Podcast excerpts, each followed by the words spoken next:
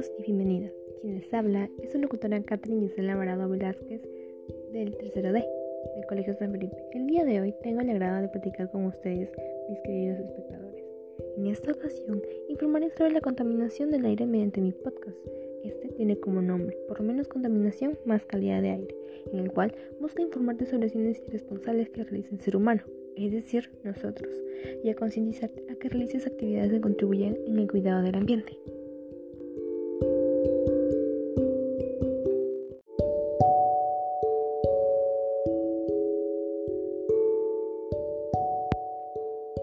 Para comenzar, debemos saber qué es la contaminación del aire y a qué se produce.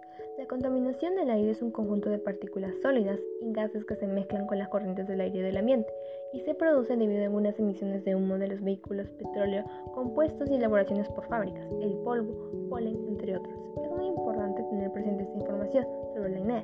Se dice que el aire más contaminado de Lima se respira en comas. Déjame contarte que dentro de comas se pueden encontrar partículas sólidas o líquidas, así como también en Callao, ya que hay más de 17 empresas procesadas por contaminar el aire de Lima y Callao, en donde gran parte de la población respira y posee altos niveles de plomo en la sangre.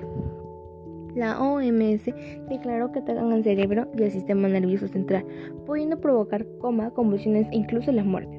Los niños que sobreviven a una intoxicación grave pueden padecer diversas secuelas como retraso mental o trastornos de comportamiento. Por lo tanto, nosotros debemos provocar un cambio en las personas.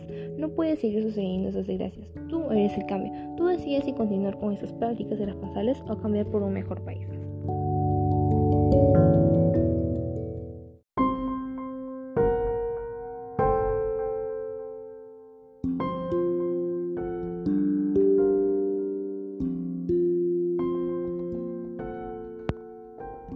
Consecuencias que son las principales fuentes y causantes de la contaminación del aire en el mundo, y las cuales son 1. Las emisiones de humo. ¿Y dónde las encontramos? Pues escucha bien, mi querido oyente. En los vehículos, la quema de desechos, la quema de bosques.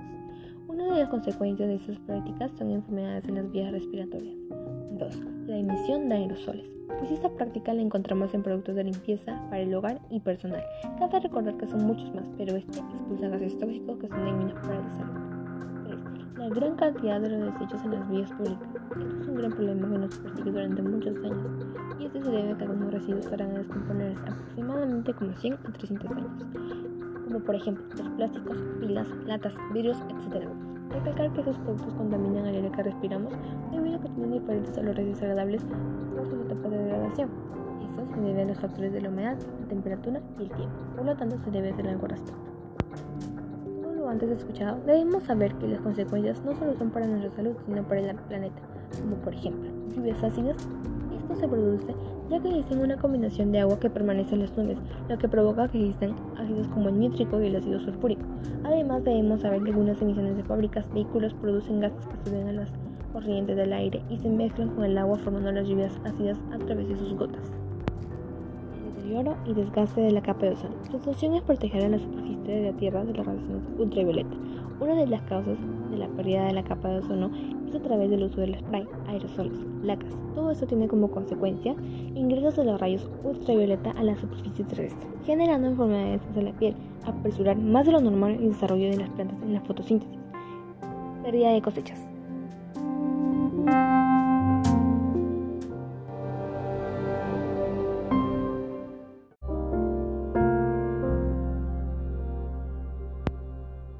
Te mencionaré sobre enfermedades que se han agrupado en categorías producidas por la contaminación del aire.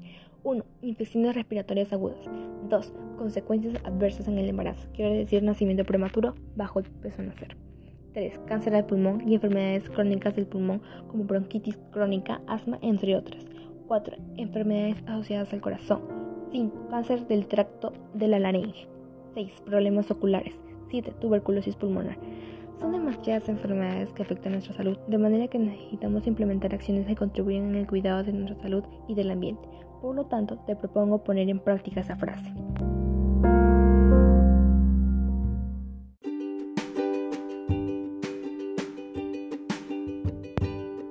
Para cada solución se necesita una acción. Las soluciones para evitar la contaminación son utilizar bicicletas como medio de transporte para caminos cortos e incluso largos, Esta acción contribuye en el cuidado del ambiente, de modo que se evita la expulsión de gases tóxicos y de tu salud porque el cuerpo está practicando un ejercicio. Realizar las reservas, es decir, reducir, reutilizar y reciclar. Además, tener diferentes tachos para los productos peligrosos y biodegradables, de manera que podemos disminuir los olores desagradables y la gran cantidad de residuos que observamos todos los días en nuestra localidad. No hacer uso de pesticidas, evitar la quema de basuras y la tala de árboles.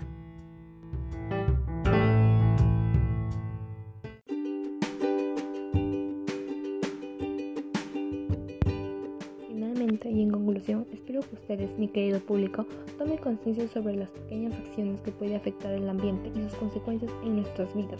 Por eso, deja de contaminar. Por ello, si no cuidas de tu vida, cuida de la próxima generación. Mis queridos espectadores, recuerda, cuidar del ambiente es cuidar tu vida. Agradezco su atención y espero que este podcast haya sido útil para usted. No te olvides suscribirte para obtener más capítulos y seleccionarlo como uno de tus favoritos si te agradó. Gracias por su atención, cuídese. Adiós.